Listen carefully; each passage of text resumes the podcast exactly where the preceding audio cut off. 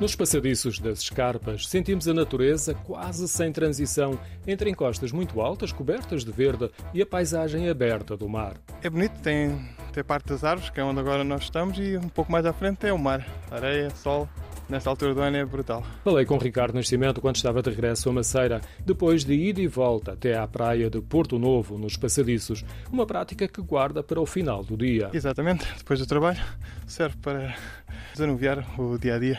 Nesta área dos passadiços, estamos numa encosta das escarpas calcárias. A partir de Maceira e em direção à praia, há uma ligeira subida, mas tem muitas sombras devido à abundância de pinheiros. Agora começamos a descer, lá embaixo tem outro estacionamento para eh, pessoas que se costumam mais a mover. Dá para, entrar aí e depois é mais plano por aí fora até à praia. Junto ali ao rio, praia. Quando nos aproximamos da foz do rio Alcabrichel, nesta altura do dia, o leito do rio espelha o pôr do sol. Depois é o encanto do dourado a emoldurar a praia. Neste cenário natural, percebemos a recomendação de Ricardo Nascimento de começarmos o percurso em Maceira. Eu aconselho isso, exatamente onde, onde deixamos o carro, fazemos este percurso e chegarmos ali a beira-mar. Como você está a ver, está a cair o pôr do sol, é imagens brutais. Quando estamos a acabar o passadiço, começamos a ver o mar, a areia, as, as praias, e é muito engraçado. Principalmente assim no final do dia, tem aquele cheirinho a marzia, é magnífico mesmo. Não surpreendo por isso que junto à Foz se encontre mais gente a passear, até porque há hotéis e uma zona de lazer.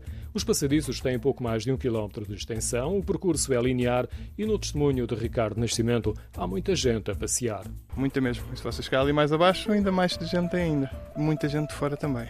Eu conheço a maioria das pessoas daqui, não, não todas, mas a maioria, vê-se muita gente fora mesmo também. Dá para caminhar durante quase todo o ano. O percurso é relativamente fácil de percorrer. Pode ser complementado com uma ida à praia, às dunas de Santa Rita ou às ruínas do convento de Penafirma. O regresso pode ser feito por um caminho paralelo ao rio e pelo interior do Vale Escarpado, em direção à Fonte dos Frades, uma estância termal. Depois temos de improvisar uma subida por um caminho íngreme não sinalizado até à zona de estacionamento.